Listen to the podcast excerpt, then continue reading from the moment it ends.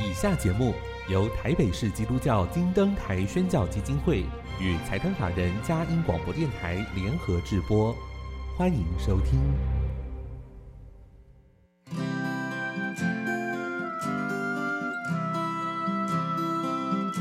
在现代紧凑的生活节奏里，以爱建立和谐的家庭生活，以喜乐专业的态度投入服务。一起营造你我的美丽人生，成为一个快乐又丰富的译文生活家。译文生活家，本节目是由林森南路礼拜堂社团法人中华民国合家欢协会、佳音广播电台联合制作，欧灵静主持。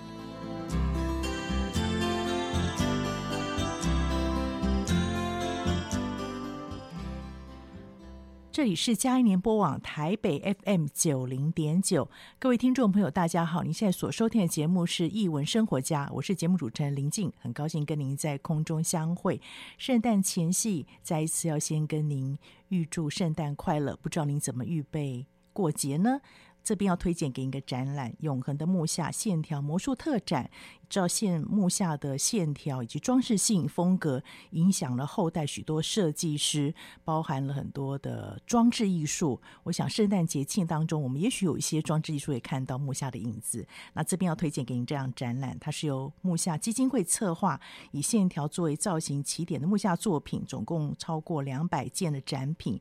那这一次跟往年比较不一样的，除了木下的经典画作、真迹手稿之外，还有受到木下风格影响的各国平面艺术家跟设计师的作品，所以也许在我们现代圣诞装饰艺术当中，也会看到木下的影子。所以这个展览您一定要合家共赏哦！再次推荐给您《永恒木下线条魔术特展》，从二零二一年十二月十八号到二零二二年四月五号，在中正纪念堂第一展厅展出，推荐给您。那今天来到我们节目当中的呢，是一位我们非常喜爱的艺术创作者，也是绘本作家猫鱼。在我们今年的节目当中，他曾经跟海狗房东来分享《发光的树》，不知道您还记得吗？今天他也要带来他的三本插画作品来做分享。我们先听一段音乐。Have yourself a merry little Christmas. Let your heart be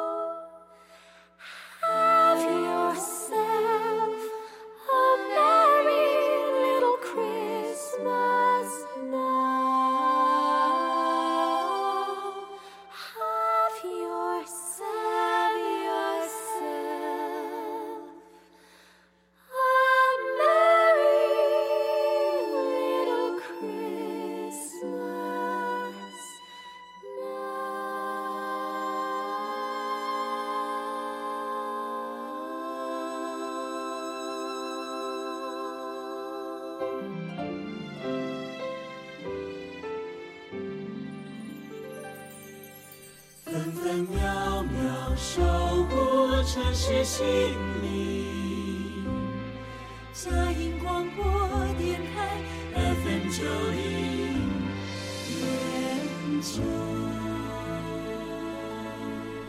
欢迎回到一文生活家，我是节目主持人林静。今天非常荣幸，也非常开心，可以请到猫鱼啊。猫鱼是我们台湾非常优秀的绘本作者，他在。前一段时间也来到我们节目里面分享了这个发光的树跟海狗房东一起过来，那一次我想大家印象非常深刻。那今天呢，他带他三本创作的作品，猫鱼欢迎你来到我们节目里面。大家好，林静姐你好，欢迎你，真的很开心，每次跟你聊就觉得、嗯、哇，那个绘本就活络起来，那个画面就灵动了。嗯、呃，我知道你这次带来三本作品，我们先来。谈一下这个比较近期的，好。哈，大力士女孩是，这是由跟江毅春老师呃一起创作的，对，那包括他这个有一个真实的原型在那边，对对对，先跟我们谈谈当时你怎么会愿意，或是你想到接下这样子的一个作品，什么样触动你？哦，就是这个系列，就是这个是巴巴文化的一个叫做《等待天使》系列的书。那这一系列的书里面都是讲一些比较特别的小孩，嗯、例如说可能是亚斯伯格啊，或者是有一点点自闭症倾向的小朋友，啊、像这样子的，就是讲这一类型的故事，嗯、比较特殊的状况的。对，对，就是我知道，我本来就知道有这个系列，然后我就一直。虽然说我不确定自己到底能不能做好这件事情，可是我想说啊，如果能为这个系列画一本书，是一件真的很有意义的事情，嗯、也是一个很好的挑战。对，那就刚好在这个，其实这本书也是做了很久，大概三年多前的时候，就是我做完搭便车，就是我第二本书。嗯那巴巴文化的总编就是问我说：“哎、欸，你有没有兴趣？”那我当然先一口答应，虽然心里还是很忐忑，很怕说：“哎、欸，因为这个系列每每一个人都画超好的，而且又是很有很有分量的故事，所以不过，但我通常都是管他的，就是先答应再说，因为我是很想要做这样的。我想编辑会找你，他们一定也思考很久了，觉得你很多的特质，包含他跟文字作者嘛，江老师他们都已经想到说就是你了，可以胜任。是那个时候他们，因为就是。编辑都会对你很多期待嘛，嗯、就会先讲在前面，嗯、会有点压力。但他们就是说，觉得这个故事的调性就是是那种很需要有力量、力量的，然后可能是更有，就是稍微野性一点。因为我知道我的图就是比较是放得开，对，比较放的那种，不是特别细腻。当然，我也是画很久啦，但是画风上是那种，就是比较比较。不拘小节啊，嗯、像这样子，所以好像比较适合这个故事。是是，嗯、可以跟听众朋友大概聊一下这个故事，它有一个简单的原型嘛？哦，对，这个故事的原型是这个我们台湾一个很厉害的帕运的选手，嗯、就是资慧女士，嗯、就她做的运动是健力。嗯，那我相信奥运才没有结束多久嘛，所以大家对奥运应该还是印象蛮深刻的。嗯、就是奥运结束之后会有帕运，帕运那帕运就是我们俗称的，就是残障，就是身体比较不方便的选手，嗯、就是他们他们的一个运动盛会。对，那我们的这个。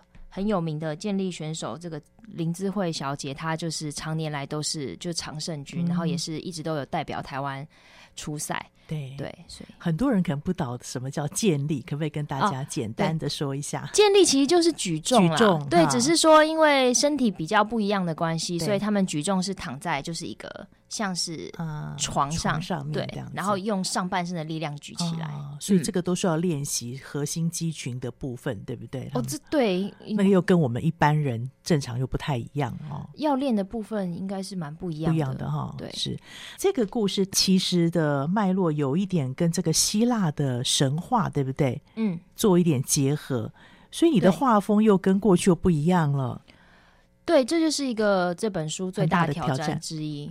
就是说，就是本来就是我自己的习惯，就是在每一本书不同的故事，我希望能够尽可能的用贴合这个故事的方式去做，嗯、就是就希望能够做出一点不一样的感觉。嗯、所以这一本也是我突破前几年的风格，就是我以前多半也是手绘比较多，那这一次的大力士之女也是有结合一些电脑绘图啊，嗯、然后手绘的质感，就是做两种不同的结合。对对对。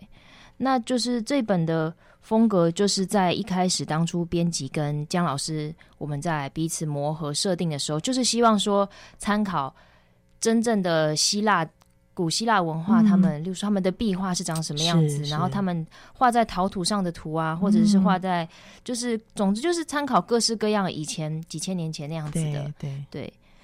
所以做起来是花了非常多时间。时间你怎么转化？因为对你来讲，这是第一次风格这样的呈现嘛？转化，嗯，可能其实与其说是转化，不如说就是我用。就是我现在可以做得到的技巧跟能力，然后去结合我看到，可能要看很多的资料，嗯、去看就是这些古希腊的文化。他们是怎么表现，人的脸、脸型，对，对，或者是人的肢体，嗯、他要应该要有什么样的角度？通常什么样的角度很常见，嗯、或者是什么样，比如说细一点、长一点，啊、对，就是去看那样子，然后做一个磨合。所以可能不是说是转化，就是要融合在融合在一起。对，对，那还是要做成我的样子，因为我如果只是、嗯、只是去模仿的话，那可能会有有点有原来的样子，就有点无聊了。对对，对，还是要你自己的风格在里面。是对这个故事，呃，原来那个林女士，好用这个。呃，好像大力士神的这个女儿格拉夫来做一个替代，对不对？对对对，对，很有意思的故事，这样子，就是是一个蛮蛮多层次的故事，嗯，对，因为它里面其实带了不少的议题，就是除了。就是帕运这个残残障奥运的内容，还有就是女孩跟爸爸的关系，嗯、还有其实其实大家可以看得出来，就是哦，如果有读过这个故事的话，就是女孩子比较像是一个单亲，然后后来又有、嗯、又有领养家庭，就是它里其实融合了很多的元素。对，在现代很多的家庭的状况，嗯、对不对？对对对，都会呈现在这里面某一个阶段，某一个阶段。对，那很很正面的去描述了这个，嗯、事实上也确实是。林林女士她的经历经历这样，对，那个时候姜老师跟您呃分享说，您是先拿到文字稿嘛，对不对？对对。那因为有没有这个绘画过程当中，故事会有一些做一些调整呢？哦，调整了很多。就上次我们、嗯。因为有一次新书发表会才，那也是我第一次跟姜老师见面。啊、我们做这本书的中间都没有见面，因为、啊、因为其实那个就这本书很难做，然后然后摩擦很多，所以编辑也不太想让我们见面吧。就不是会吵架，而是文字作者有他的想法，对，然后我有我的想法，是。呃，编辑有编辑的想法，是，所以就是对，就这样不断的磨合的过程中，就是这边减一点，那边加一点、啊、文字。的故事是改蛮多的，改多的哈、嗯。对，因为文字是当然他一开始叙述，可是配合图像，绘本又是这种绘本图像的这种故事叙述呈现，都会互相的一些磨合。对，对，姜老师在就是在笑说，他本来的故事的分量是三倍那么多呢，啊、但是没想到放在绘本里面需要很多的删减啊。对，一定的，因为图像的部分有时候会帮忙说出更多的精彩。是是是，对，没错。您觉得在这个段落当中，哪一个篇幅是你印象最深刻？在你们磨合的里面，印象最深刻啊，对，就是故事内容我很喜欢，当然是不用说。我印象最深刻的其实还是。就是几个融合壁画的啊，壁画的画面，嗯，那比较难处理，是因为这本书有一个特色，就是它为了要融合希腊的这个神话故事当成背景，嗯、然后又要有实际上现实的智慧女士的人的她的一生，一生嘛，所以它的画面其实是很多页面是上下分隔，就是人、啊、人间跟上面是天界发生的事情，对对对，是。就是要怎么处理。上面跟下面发生的事情，嗯、然后有一点互动，对，但是又不要太复杂，对，这个是蛮蛮困扰的。你可是你处理的非常好，好顺畅。画了很久，了解，做了很久，包含你当中会有几个节奏，就是这个人间的这个好像整个出血的镜头，对，对不对？对没错，做一个转换。如果完全又是天地之间的话，好像又觉得太单调，但当中有一些律动性，是。对嗯，这位林女士自己有没有看到这本书？有，她很喜欢，我也没有见过，但因为她就是好像是住在，就是她不是住北部吧？啊，对，所以然后因为疫情的关系，本来说想见面，后来也都可能就很可惜，没有没有成型。是，对，她有那个录一小段影片，就是给我跟姜老师，就说她很喜欢，一定很感动。对，嗯、这个她的故事其实也帮助了很多人。哎，真的，嗯，对，很激励人。呃。上次新书发表会应该有不少的回响吧？可不可以跟我们分享一下那一次的状况？对，上一次真的是来了很多，就是就是说不怕您笑，就是我大部分新书分享会，尤其是就是比较在比较小的书店，啊啊、其实不会有太多人来。当然有人来，我们都很高兴，十十个二十个都是很很很珍惜的。那上一次来就是。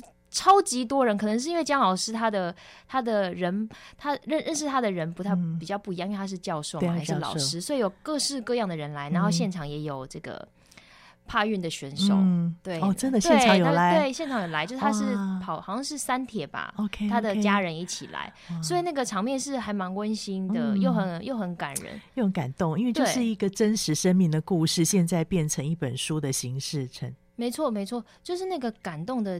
点对我来说是，是因为姜老师他他对这个故事是抱以很多的期待，跟他有很多他觉得可以实际上用上这本书的地方，嗯、就是他真的很希望可以鼓励到像就是肢体有不方便或者是不太一样的孩子，就是他在融入这个这个这个社会的时候，有更多小孩子，因为他觉得小孩子如果能够透过故事，就是去去理解别人的话。就是对于这个社会的未来是是是真正有帮助的，因为很多大人说真的，很多大人其实那个偏见其实是蛮困难的。嗯、就是例如说残障就是很可怜，或是就是啊，嗯、就是会有很多负面的想法。没错。可是小孩子他如果从小就知道说，就是像这样不一样，跟我们不一样的小孩，嗯、他虽然看起来不方便，他还是可以去参加运动比赛，是是，或是他其实可以跟我们。平常人一样，他可以，他可以去运动，而且搞不好更精彩。对对，他的亮点发挥出来的话，对，就是说，所以如果当然这个也是要靠所有的人一起去推广，大家来读这样的故事，或者是说去接受本来就是有这样不同的孩子，就是从从小这样教育的话，那更多像这样不方便的孩子，他就会知道说他自己其实还可以做出更多事情。他他他不是只是可以就是在那边什么都不能做，或者是。是一个。是一个很可怜的角色，就不会这样子了。是，我觉得这个编辑跟姜老师找您有一个很大的原因是，您其实一直都是关注议题的，对不对？社会脉动，你之前是动物，可，可是我相信这种人性当中很需要被支持的力量，也是你一直很琢磨、希望琢磨的主题。对，对，因为虽然说我喜欢画画，或者是我做做这样子的工作，可是我心里当然是希望，就是我的重点不是画出美丽的图，嗯、我是希望。我在乎的事情，或者是我在乎人跟人之间的关怀，像这样子的，我自己能够深化我自己的内心，然后也能够透过我的工作，让让这样的事情能够更被重视，或是被看见，是的确是我一直很在乎的事情。很谢谢你这么用心的把你自己所会的、所看到、所关注的，透过图像来呈现。是，我相信这一本《大力士女孩》会带给我们很多的感动，特别在岁末年终的时候，听众朋友，我们当。这个礼拜要预备过圣诞节，是一个很欢欣的日子。真的，但是我相信社会上还有很多人更需要这种分享跟爱的力量，嗯、分享跟爱。那但是不是基于在怜悯上面，而是我们对他真的生命最基本的一个尊重，看到他的可能性。对，就是我们每个人其实都是一样的。我们想要，我们想要获得尊重，或是想要完成一个目标，嗯、其实都是一样的。对，谢谢。猫鱼对这本书的分享，所以听众朋友推荐给您《大力士女孩》，文字作者是江奕春教授，图像是我们的猫鱼绘本作家一起合作的作品，由巴巴文化出版，也是他等待天使系列，很值得您好好的来阖家共赏。再一次分享给您。那我们先进一段音乐，待会来看看猫鱼为我们带来什么样的作品。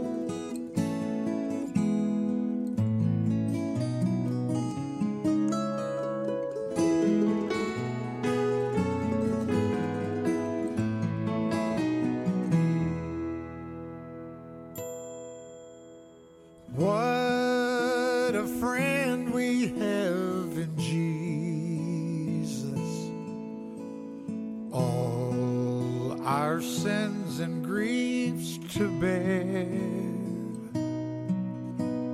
What a privilege to carry everything to God.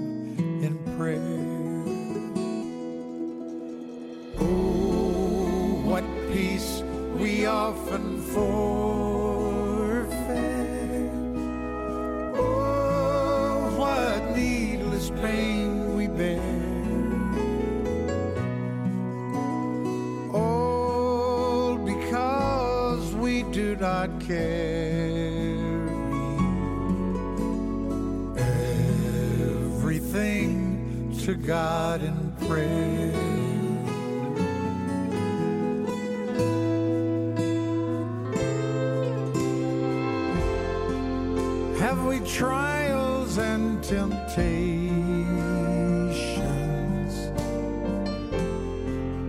Is there trouble anywhere?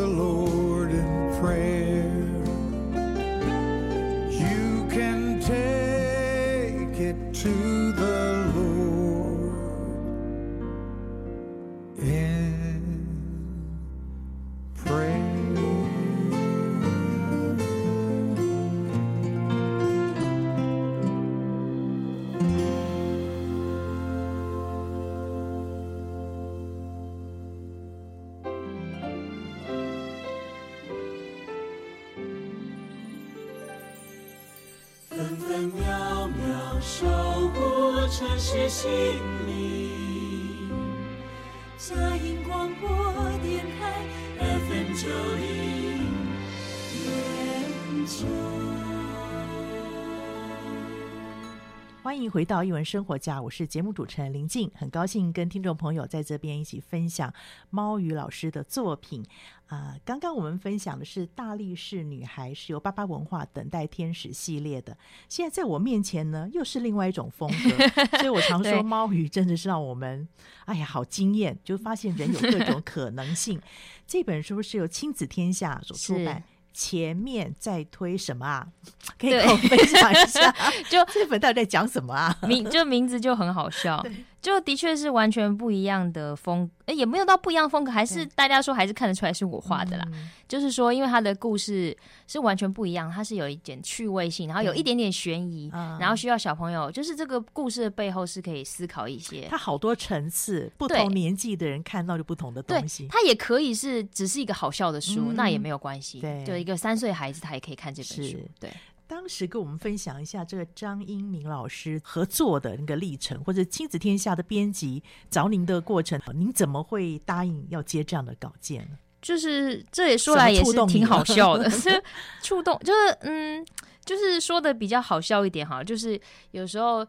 没有合作过的对象，例如说《亲子天下》是我第一次合作的，uh. 就是直接合作啦。就是间接的话，之前有，就是他这个编辑，我蛮喜欢那个编辑的，uh. 那编辑蛮有想法，他邀稿邀很多次，就是我时间都没办法搭配。然后他就有一次就丢给我，这也是一年多前，uh. 然后这本书做比较快一点，uh.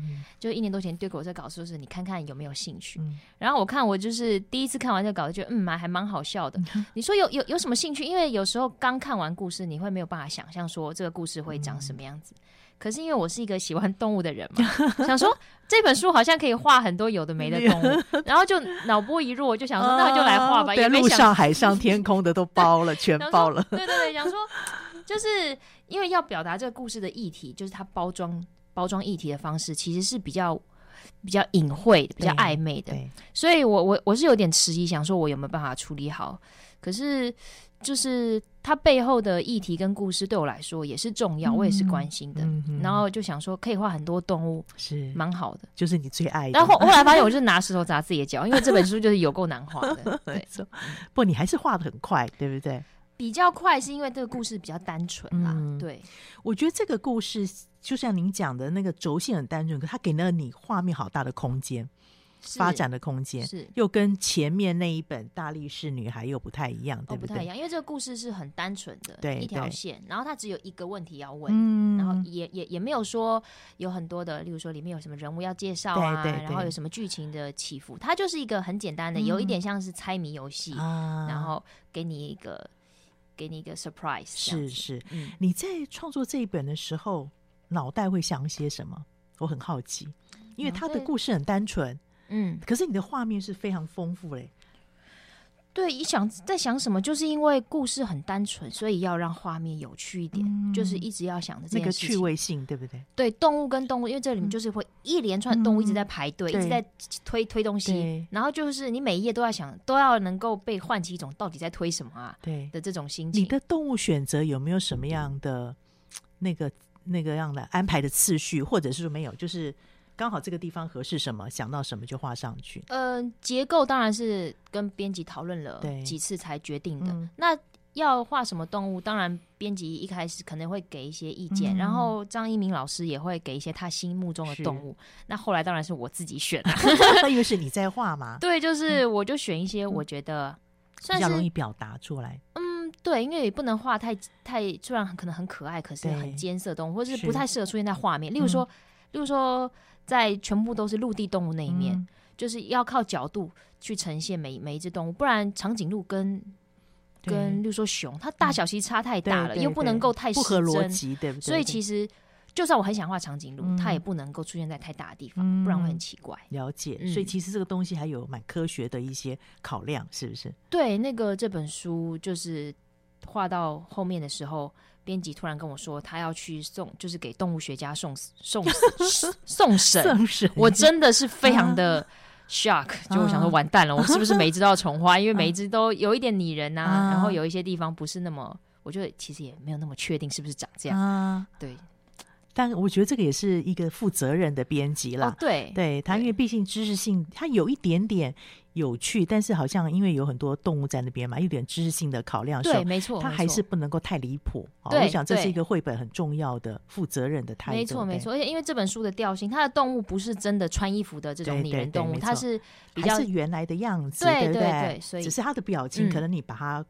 因为要这个情节，所以把它做一些夸张化了，对对，对，很可爱。我就觉得真的，我也好像跟着他们一起用力。对，小就是比较小一点的孩子听着，就是这个故事对他们来说就跟游戏书一样。啊，没错，嗯、就是其实最后那个 surprise 是就一个很简单搁浅的故事，金鱼搁浅故事。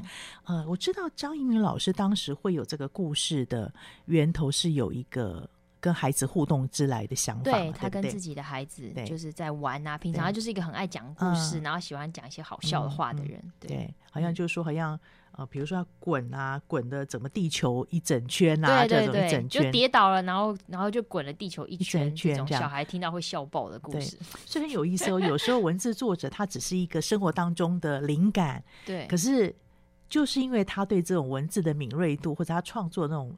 恩赐跟才华，他就可以把它变成一个故事，很有意思。对，对，就是这本书是还有一个事情可以跟大家分享，嗯、就是的确是会有一些还没有很深入绘本这个领域，或者是说还正在开始跟小孩分享绘本，嗯、他们可以。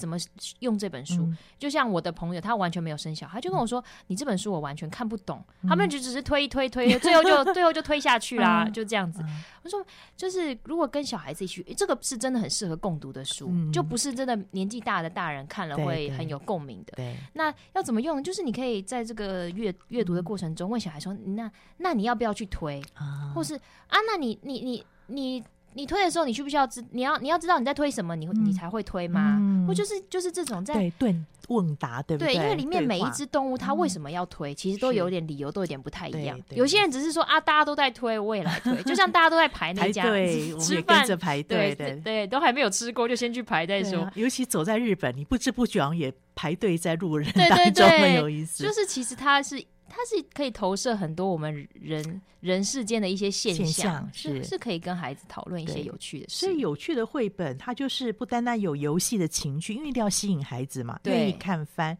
之外，更能够深化，就是呃，有一些反映到刚刚猫鱼讲的一些社会的现象。我们人在这个团体当中，我们可能面对事情的时候，某一种态度，对对不对？这我们都可以找到我们的可能某个处遇。哎，对对对，像那个我们之前因为。分享会都是线上的，疫情的关系，然后就是跟我们对谈的张一鸣老师，还有另外一位老师，就是大家就在说，哎，如果是就是玩一个小游戏，就是如果是你的话，你是里面的哪哪一种动物啊？啊我正要问这个。对，哎，真的真的，对，就是如果是我的话，因为那个一鸣老师就说他，我记得啦，我印象我如果我没记错，他说他就是只就是会一起帮忙推，因为大家都在推嘛，他也帮一下。但是我我的个性的话，就是说我仔细想一下。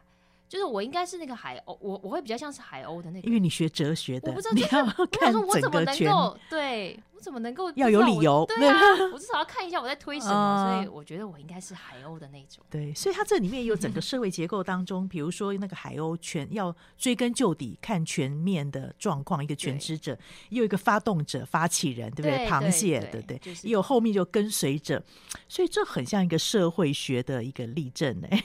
对，就是当然我们不会跟小孩讲这么夸张，对对对这么多内容，可是其实他就是真的还蛮有趣的，嗯、有趣可以讨论的。对，真的家长可以跟孩子问一下，就是哎，也许你孩子在这个过程当中，孩子会第一个会不会想要跟着推？对，然后会不会推到一半就里面有哎想要回家了，太累了，不知道 有 人不想 推，有人不想推，半途而废，没错没错，很可爱这样子。对，然后还有可爱，我记得是一个。有一只猫咪，嗯、呃，猫咪还是什么、啊？就根本没在推。对对，没在推。对，就是各种状况，你会发现，真的在我们生活当中就会看到这样的例证。这样对，对，没错。这本书跟作者的磨合，文字作者的磨合应该比较短吧？比较短，因为故事也是相对简单。嗯，然后这本书的排程就是比较比较紧凑一点，是是、嗯，所以磨磨合上没有出没有什么出什么状况嘛？哈，一明老师也是一个比较风趣的人，对不对？对他，这是他第一本写的绘本故事，嗯，因为他之前都是写那个带文字的得对。得奖的常胜军啊，对，好像是。对全省各样的奖项都都得过了，嗯，是他第一本绘本哦。哎，所以你很有意思哎，你跟着那个刚才是江一春老师，应该他是第一本独自的作品，对。对，然后这个就是张英明老师第一本的绘本，对，所以这种第一次，你有没有这样子想起来有什么样的感受？嗯，就是透过跟不同老师的合作。就是有一种去了一趟，就去了一个不同的国家旅行的感觉，我觉得有点像是这样。那太好了，疫情期间我们不能出国，所以透过你这种方式，我们也可以去。我是觉得旅途有点太长，你这个地地球好几圈。对对对，嗯，所以每个不同的。老师或者是不同的这个创作者配合起来哈、嗯，都是不一样的收获。对，但就是总归来说，最后都是蛮结结果都蛮好，所以我都还蛮感谢的。就是没有遇到说真的很合不来，啊、或者说没没办法观念差太多都没有。是，我想编辑他们在选择配合者的当过程中，他们已经想过很多了，应该是彼此都可以。第一个，至少你们两位的调性是相同，合适这样的故事。第二个，我相信也是他知道你是一个可以沟通，对方也是可以沟通的。对，所以这样的合作是。经验是愉快的，嗯，好，讲了这两本帮别人画插画的，等一下要你自己文图都是你自己的作品，又是什么样子的样貌？就可以疯狂的吐槽。对对，我们等一下来 看一看到底是什么样的作品。我们先进一段音乐，待会来听谈谈看怪兽妈妈又是什么样一个作品。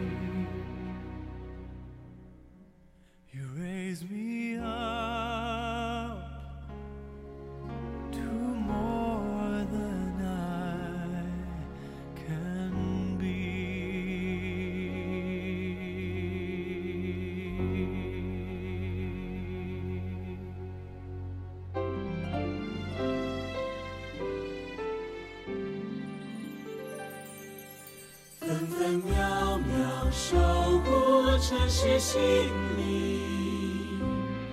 佳音广播电台 FM 九零。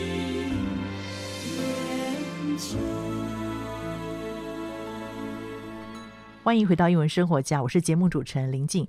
刚刚找猫鱼分享他两本帮忙绘图作品，前面在推什么啊？这本是亲子天下出版的《大力士女孩》，是由巴巴文化出版的。那接下来这一本《怪兽妈妈》啊、呃，是小天下出版的，嗯就是猫鱼自己的文图独自创作的作品哦。嗯，哎，先来谈谈这本书怎么来的，跟您自己成为母亲有很大的关系。啊，有很大的关嗯系。这本书其实就是我第一个自己写的故事。嗯应该说，我可能平常也会有的没的想一些故事啊，但这个是在几年前，就是我心里一直酝酿，就哎、诶慢慢成型，然后觉得、嗯这个做绘本应该蛮不错的，嗯对，所以就是我慢慢累积起来，最后发展成一个故事之后，去投投给编辑，嗯然后他们觉得哎、不错，所以就慢慢开始很生动的一个故事。嗯。怪兽妈妈讲的是你自己，哎、对，但是我就是这个有，就是这个故事里的怪兽妈妈，跟我们平常刻板印象的那个怪兽妈妈，就是有一点啊好像有点凶啊，然后有点控制狂的这个，啊其实内涵有点不一样。嗯但就是因为它它有这个、有这个两两种嗯不同的意思，所以所以你就是用这个方式来成为故事的一个主角。对但它是可亲近的，因为你的形还是那种圆弧状，是很对可爱的，就是蛮蛮讨喜的一个怪兽。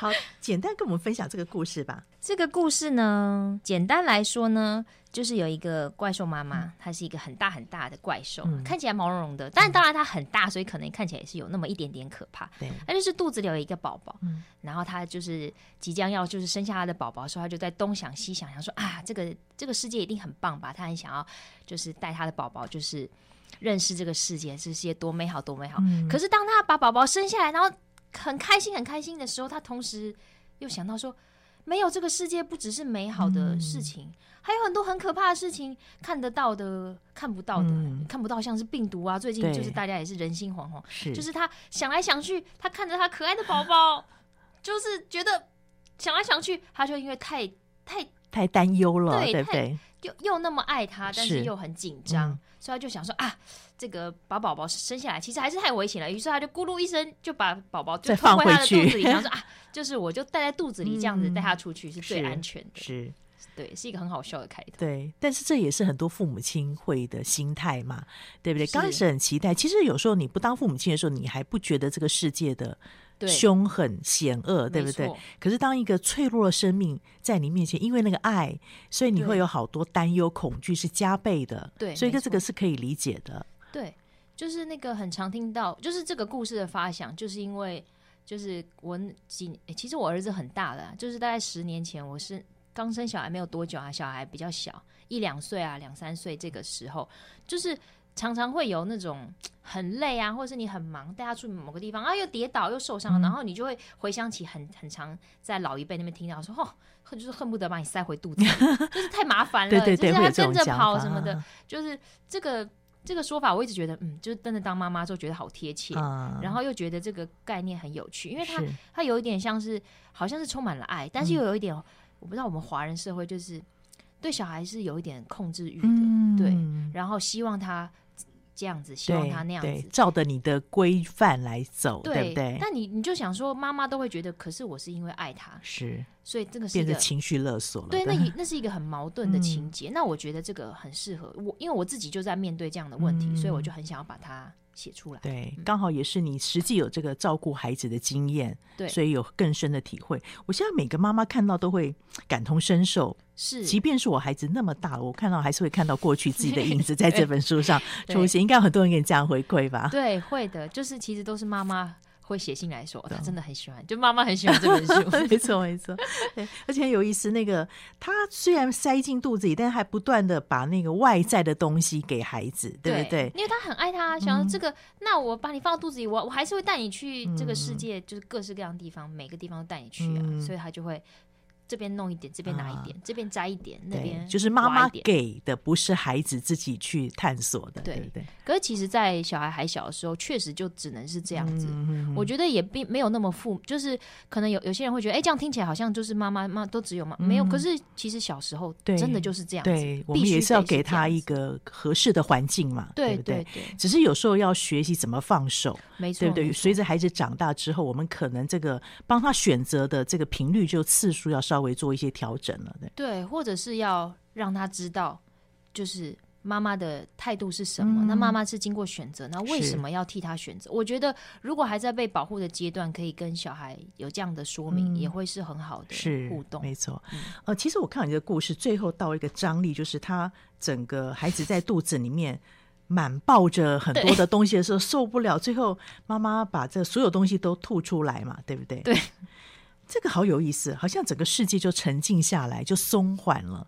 对，这是一个蛮大的转折，哎，就是对。但我我每次在讲这个故事，因为我之前也会有很多活动可以讲自己的故事。嗯、我每次在讲这边的时候，都讲的很好，就是很夸张，我都直接就是你知道做做一些可怕的撞声词，因为是一个呕吐的画面。每次呕吐的时候，小孩都会在那边乱笑。对，就把它当时怎么会想到用这种方式来呈现？哎，那这是一个故事上很直觉的。发展，因为你吃了那么多的东西到肚子里。所以孩子可以了解，对不对？所以这样的方式，所以这我在讲说，有时候我们绘本作家在表达一个抽象的概念的时候，怎么样用具象的孩子贴近孩子心视角的方式来呈现，所以这个孩子可以很容容易表达，对，而不是说突然间肚子爆开啊，怎么你就是直接吐出来。对，就是在这，因为其中一个画面是肚子很大嘛，大嘛，对。然后我这个时候我自己讲故事，我会说哇，这个肚子这么大，之后一定会，然后就会有小孩就会有讲不同的，当然也会有小孩讲很机车的，就是什么那。就是要去厕所大便什么的，小孩就是他也很自然，对对，就是对。那其中一个就是就是呕吐啊，对对吐啊。因为我看完这本，我在想说，接下来你要怎么处理？我就先不翻。后来我就我就想到你各种可能性，哪一个是最贴切？真的，你就是用这个吐的方式，对。但你说还是很多的东西，也包含原来他的肚子也还有很多动物在陪伴，活物，对，活物陪伴他，玩具、飞鸟，对，哇，这是妈妈也替他选择有伴哦。所以这个其实也没有，就像你讲的，没有对或错，对不对？我们孩子在小时候，他是非还不是很清楚的时候，的确需要做这些筛检。对，就是不得不啊，嗯。然后你这里面的色调我很喜欢，嗯，就是缤纷啦，就是缤纷，对，缤纷。因为它包装的故事其实是有那么一点点矛盾压，有一点压迫性的内容，是它画的可爱一点。对，如果画的很可怕的怪兽，没有人敢看。对对，没错，这必须要是可爱的妈妈，怪兽妈妈才能够亲近孩子。这本书的整个创作多久啊？时间应该是不会很慢吧？没有，这本就是。因为是我自己控制这一切，我自己跟我自己打架就好了。所以故事写到完整被接受是很久的。嗯，因为我是做这行也是熬了很久，讲出来的话才比较有分量啊。就说，哎，我真的觉得这故事可以去说服人家。是，那前面很久，可是其实整本书。从编排到画完，那也就只有一年多而已。那其实也是一段时间呐、啊，对不对？已经算快了。嗯，嗯，一般的这个创作，你都会花多久时间啊？就是一本绘本，除了刚才那一本《大力士女孩》比较特别之外，大概都一年的。对，一年通常就是全部加起来，嗯、看到故事，然后编排、草图、绘制草呃绘制彩稿，最后要印出来，嗯、一定都是。一年到一年半，嗯、差不多。对，不会不没办法更短了，嗯、因为看到故事之后还要、嗯、还要放一阵子，对，还要修嘛，嗯、对不对？编辑。呃，在你这个故事整个形成到书的出版，有没有哪一个部分是曾经调整过的？怪兽妈妈吗？对，怪兽怪兽妈妈中间中间有经过一个很大的调整，就是因为我整本画完之后，其实已经交稿，全部交稿之后还修改了中间。中间那个吉米老师，嗯，对，因为那个吉吉米老师在小天下也是合合作很多，对，然后是真的很很荣幸啊，因为、嗯、就是承蒙他喜欢这个故事，嗯、所以他那时候来跟我讨论这本书，啊、就说有某几个地方应该要修改，是。节奏感才会更好。嗯、那我我当然我当然也那时候跟他讨论，因为我有我自己的想法，可是他他的说法实在太有说服力了，所以虽然最后最后因为这样子多拖了大概两个多月吧，啊、但是。就是想说，大师不愧是大师，而且他愿意指导我的，嗯、因为他很、啊、他很有经验，非常有经验。对，所以我就欣然的花了时间，是改了草，而大大师亲授又更不一样了。对对对，对对那对，虽然有点心痛，还是会心疼，呃，我已经画完了耶，但对，但值得啦，对不对？对，对，有时候，所以我觉得一个。成熟的创作者就像你这样子，愿意去接受别人的一些指点、想法，是、哦、能够做出更好的一个作品出来。对，因为我的重点并不是事情要照着我的方向走，而是我希望这本书是大部分的人他看了会有共鸣的。嗯，没错。对，呃，因为这是你自己的亲身经验故事，当然也会照应到很多母亲的一些需要。你有没有觉得你在创作这个故事的时候，你自己的投射跟其他的创作作品？有没有什么不一样的地方？嗯，投射你自己的一些生命经验，就是我自己的，因为这个是用我自己的语言、自己的个性跟逻辑去做的一本书。嗯，对，所以我在每一个画面都是直接有，就是我直接有画面了。对对，直觉性的，对不对？对，然后也相对来说是可能就是适合的，嗯，因为这故事是我写的，对，所以我用我的脑子里去安排的话，嗯，就是总之这个过程就是快蛮多的。对。那我在画别人的故事，安排草图，通常是花很久的时间，因为他想象他这个段落要表现什么样的图，跟我想的不太一样。对，一定的。那我通常如果是别人的故事，我会希望我去符合一点他的需求，嗯，那可能塞一点点我的东西。是，所以就是这个比例上会要斟酌比较多，然后我也比较，通常我会比较配合别人，嗯、就如果是别人的故事的话，所以嗯。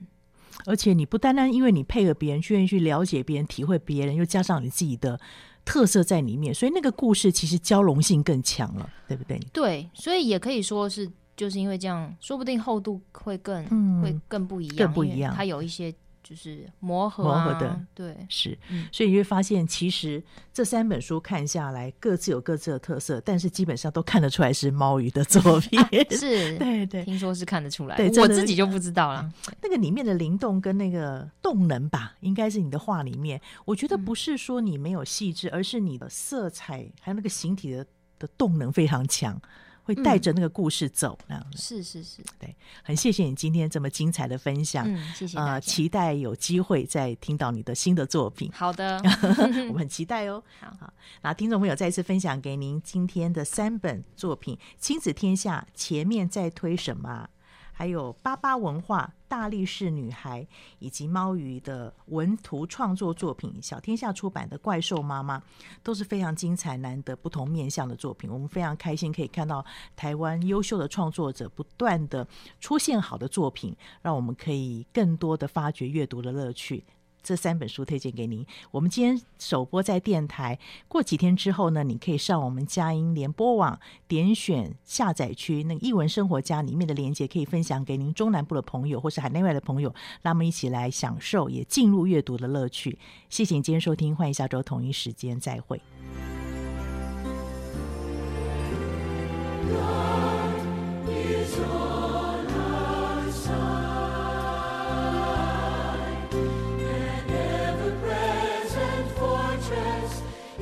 shine.